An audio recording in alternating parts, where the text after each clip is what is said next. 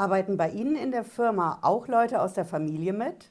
Ihr Partner, Ihre Frau, Ihr Mann, vielleicht auch die Kinder?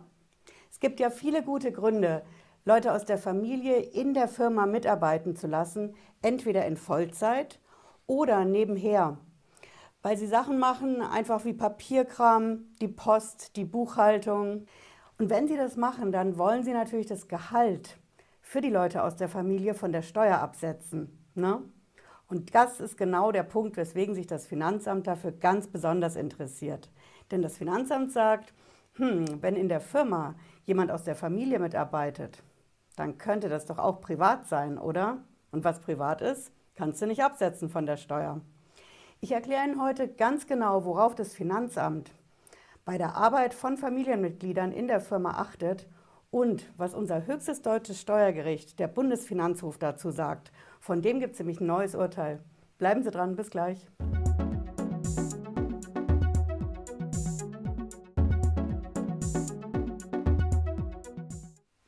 Ich bin Patricia Lederer, ich bin Rechtsanwältin in der Frankfurter Steuerrechtskanzlei Lederer Law. Ich freue mich, dass Sie dabei sind. Wenn Sie neu sind auf dem Kanal, bleiben Sie hier mit einem Abo dabei und drücken Sie vor allen Dingen die Glocke. Ich garantiere Ihnen, Sie sind die Ersten in Sachen Steuer- und Finanzamt, die Bescheid wissen. Versprochen.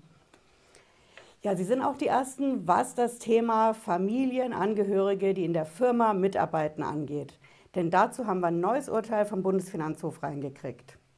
Das ist ja ein Dauerbrenner bei den Steuerprüfungen, wenn die Familienmitglieder in der Firma mitarbeiten, denn das Finanzamt vermutet da immer, okay, das könnte doch privat sein. Ne? Das ist nicht so wie mit fremden Dritten, Mitarbeitern, Angestellten, Arbeitern, sondern weil es eben family-intern ist, könnte da doch auch was Privates dabei sein. Und genau so ein Fall hat das jetzt geschafft, da hat das einer durch die Instanzen geklagt, bis hin zum Bundesfinanzhof. Ich sage Ihnen, was das für ein Fall ist. Das ist ein Mensch, der hat einen schon einen ziemlich speziellen Job. Das ist ein Gerichtsvollzieher. Jetzt werden Sie sagen, okay, Gerichtsvollzieher, was soll denn das? Der hat doch keine eigene Firma. Genau. Der Gerichtsvollzieher ist Angestellter, ein sogenannter Obergerichtsvollzieher. Und bei dem hat seine Frau mit in der Firma gearbeitet. Ja, die hat genau das, was ich eingangs gesagt habe, gemacht die Post, den Papierkram. Und aus Sicht vom Steuerrecht ist es so, okay, wenn das ein Angestellter ist, der sich helfen lässt von seiner Frau, dann kann er das absetzen als Werbungskosten. Genau wie einer, der eine Firma hat und da die Familienangehörigen mitarbeiten lässt. Bei dem sind es dann keine Werbungskosten, sondern Betriebsausgaben. Im Endeffekt kommt es auf selber raus. Beide wollen das Gehalt vom Familienangehörigen von der Steuer absetzen. Ja, und ich sage Ihnen, was in dem Fall los ist. Dieser Gerichtsvollzieher, der ist hingegangen und hat gesagt, okay, ich habe hier meine Frau im Büro arbeiten, zusätzlich arbeitet meine Tochter auch noch mit. Und jemand externes, also ein sogenannter fremder Dritter, wie wir im Steuerrecht sagen. Und die Kosten für die Tochter und für den Fremden, die Gehälter hat das Finanzamt anerkannt, aber das Gehalt für die Frau nicht. Hm?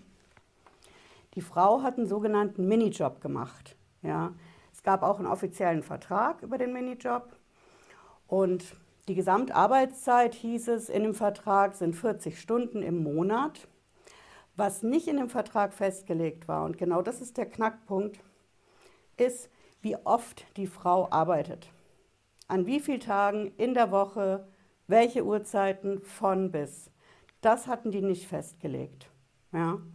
Aber sie haben gesagt, okay, die Frau hat die Arbeit nachweislich gemacht. Für einen Teil der Zeit haben sie Stundenzettel gehabt und für den Teil der Zeit, wo es eben noch keine Stundenzettel gab, da hat der Gerichtsvollzieher gesagt, okay, dafür habe ich Zeugen. Hm? Ja, das Finanzamt hat es nicht eingesehen. Dann hat der Gerichtsvollzieher natürlich einen Einspruch eingelegt und so ist das Ganze beim Gericht gelandet. Das war in dem Fall das Finanzgericht Rheinland-Pfalz. Ja. Und das Finanzgericht ist hingegangen und hat gesagt, nö, du kannst die Kosten nicht absetzen. Das ist ein familieninterner Arbeitsvertrag und ihr hättet schon richtig genau regeln müssen, von wann bis wann die Frau an welchen Tagen von Uhr bis wie viel Uhr arbeiten muss. Und da ihr das nicht gemacht habt, könnt ihr das nicht absetzen von der Steuer, was die Frau an Gehalt kriegt. Ja, der Gerichtsvollzieher hat das natürlich nicht eingesehen und hat gesagt, okay, Finanzgericht mag ja der Meinung sein, aber es gibt ja noch eine Instanz. Ne? Wenn ich mich mit dem Finanzamt streite, hört es ja beim Finanzgericht nicht auf. Der ist dann zum Bundesfinanzhof nach München gegangen. Ja, das ist unser höchstes Steuergericht in Deutschland. Und der Bundesfinanzhof, der hat dem Gerichtsvollzieher Recht gegeben. Hm? Ich verrate Ihnen auch wieso. Der hat gesagt, okay, wir haben hier eine Revisionssache und die Revision ist begründet. Warum sagt er das? Der sagt im Endeffekt, okay, wenn Sie mit Angehörigen einen Arbeitsvertrag machen, dann muss man schon darauf achten, dass dieser Vertrag so ist wie unter fremden Dritten. Ja, das ist dieser berühmte Fremdvergleich, den wir im Steuerrecht haben. Der bedeutet im Endeffekt, wenn Sie mit Ihrem Partner einen Vertrag machen, muss der genauso aussehen wie mit jemand Fremden, wie wenn Sie jemand Fremden einstellen. Keine Sondermöglichkeiten, keine Sondervorschriften, keine Späßchen, weil das ja mit der Familie ist, der Vertrag, sondern das Ding muss einfach so sein, wie Sie es mit jemand Fremden machen würden. Das ist der erste wichtige Punkt. Der Vertrag muss so abgefasst sein. Und der Bundesfinanzhof hat gesagt, okay, so einen Vertrag habt ihr ja gehabt. Wo ist denn dann das Problem? Ja, und dann kommt das, was wir Steuerrechtler sehr gerne mögen, äh, wenn der Bundesfinanzhof dem Finanzgericht mehrere schallende Ohrfeigen verpasst. Ja, ich habe das Urteil hier mitgebracht. Ich habe es auch in der Videobeschreibung unten verlinkt. Da können Sie es in aller Ruhe nachschauen. Das Ding liest sich wirklich wie eine Ohrfeige. Der Bundesfinanzhof sagt ausdrücklich, Leute, es gab einen wirksamen Arbeitsvertrag, der steht erstens auf dem Papier und zweitens ist er ja auch in der Praxis so umgesetzt worden. Ja, es zählt natürlich nicht nur das Papier, sondern dass auch in echt was stattfindet an Arbeitsleistung. Hm? Also nicht fingierte Verträge machen, sondern in echt dafür arbeiten. Und dann sagt der Bundesfinanzhof weiter, es stand drin, dass insgesamt 40 Stunden im Monat zu arbeiten waren. Es muss nicht drin stehen, ob jetzt von 9 bis 12 gearbeitet wird oder von 2 bis 5. Entscheidend ist, dass die Gesamtzahl drin steht an Stunden. Jo, wir haben dann reihenweise hier vom Bundesfinanzhof noch mehr Ohrfeigen. Eine davon ist, dass das Finanzgericht nicht hingegangen ist und die Zeugen vernommen hat. Hm. Das ist ein häufiger Verfahrensfehler, den wir haben bei den Finanzgerichten, dass, wenn wir gegen das Finanzamt klagen, bieten wir an, es gibt Zeugen für das, was wir vortragen, für das, was wir aussagen. Und das Finanzgericht ignoriert es einfach und vernimmt die Zeugen nicht.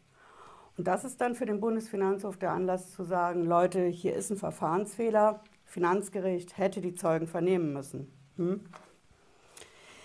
Ja, der Bundesfinanzhof, der geht noch weiter und sagt in der schönsten Steuersprache, es hat damit materiell rechtsfehlerhaft keine nach ständiger höchstrichterlicher Rechtsprechung erforderliche Gesamtwürdigung der fremdüblichen Durchführung des Arbeitsverhältnisses unter Berücksichtigung aller Umstände des Einzelfalls vorgenommen.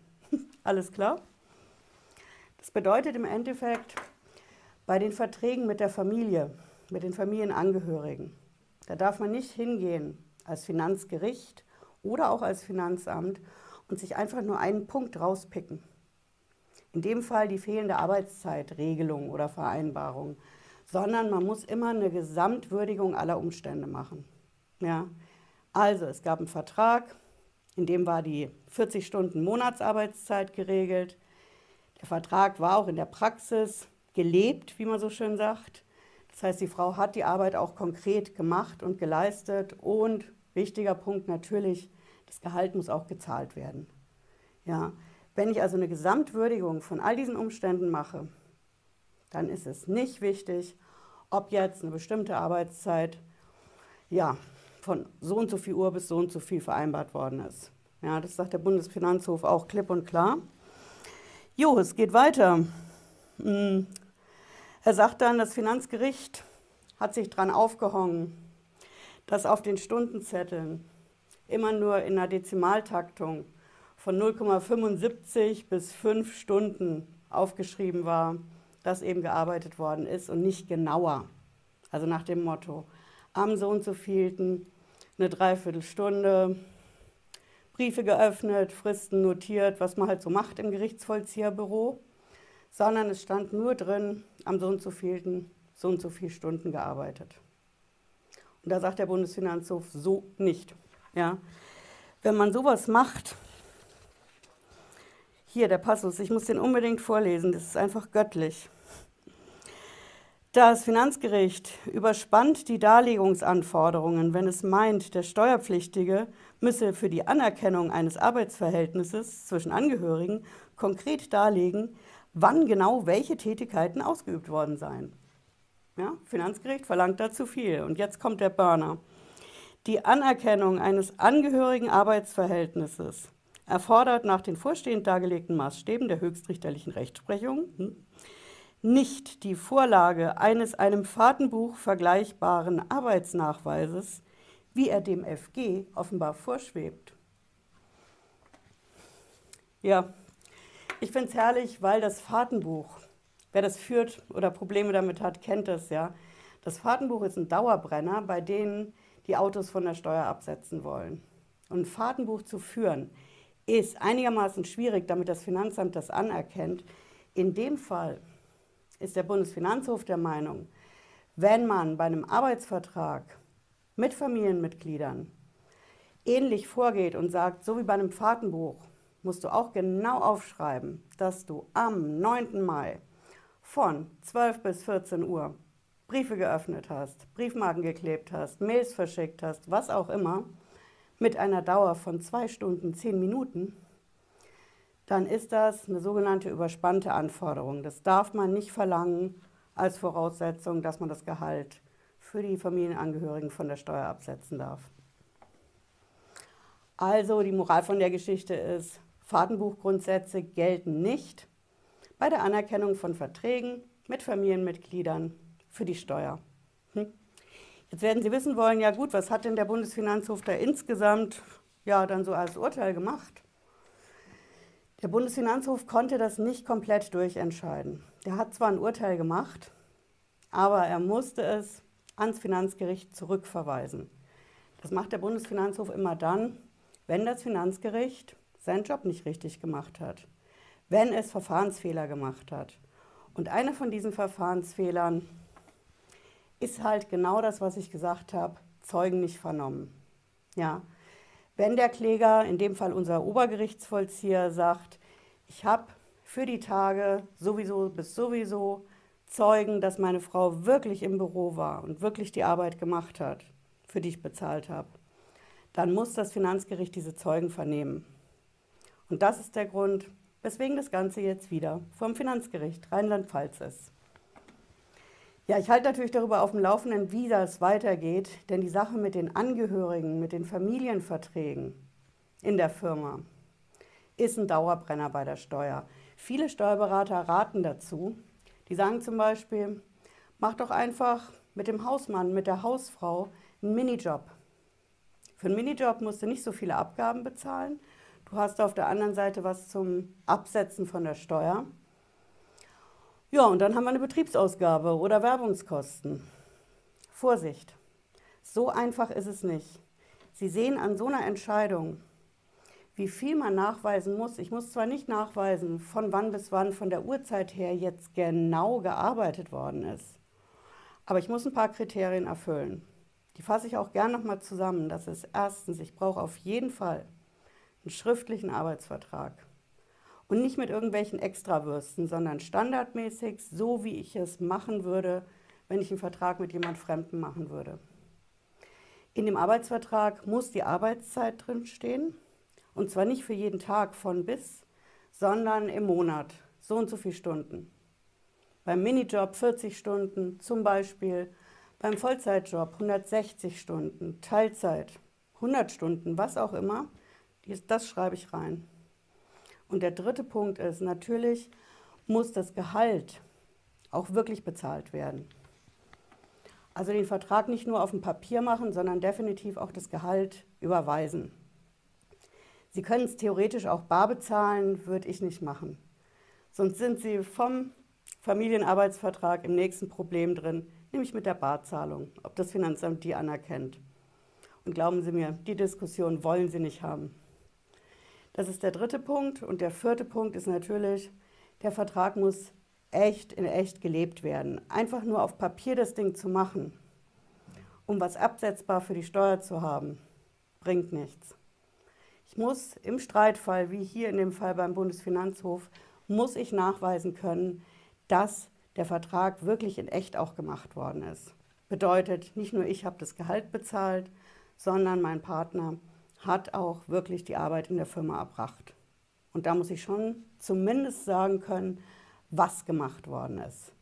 Nicht klitzeklein in Minuten aufgeschlüsselt, aber auf jeden Fall mehr, als wenn ich nur ein Papier mache, um eine absetzbare Ausgabe für die Steuer zu haben. Ich hoffe, es hat Sie schlauer gemacht heute. Wenn Sie wollen, hören Sie noch mal in den Podcast rein zur Sendung und schauen sich vor allen Dingen hier unten die Quelle an.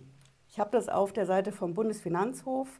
Da finden Sie das bei den Entscheidungen, bei den Urteilen. Und da finden Sie auch das Aktenzeichen, wenn Sie sich darauf berufen wollen beim Finanzamt. Ja, ich hoffe, Sie bleiben gesund. Wir sehen uns spätestens 18.30 Uhr am Freitag wieder, vielleicht aber auch schon vorher. Bis dahin. Ciao.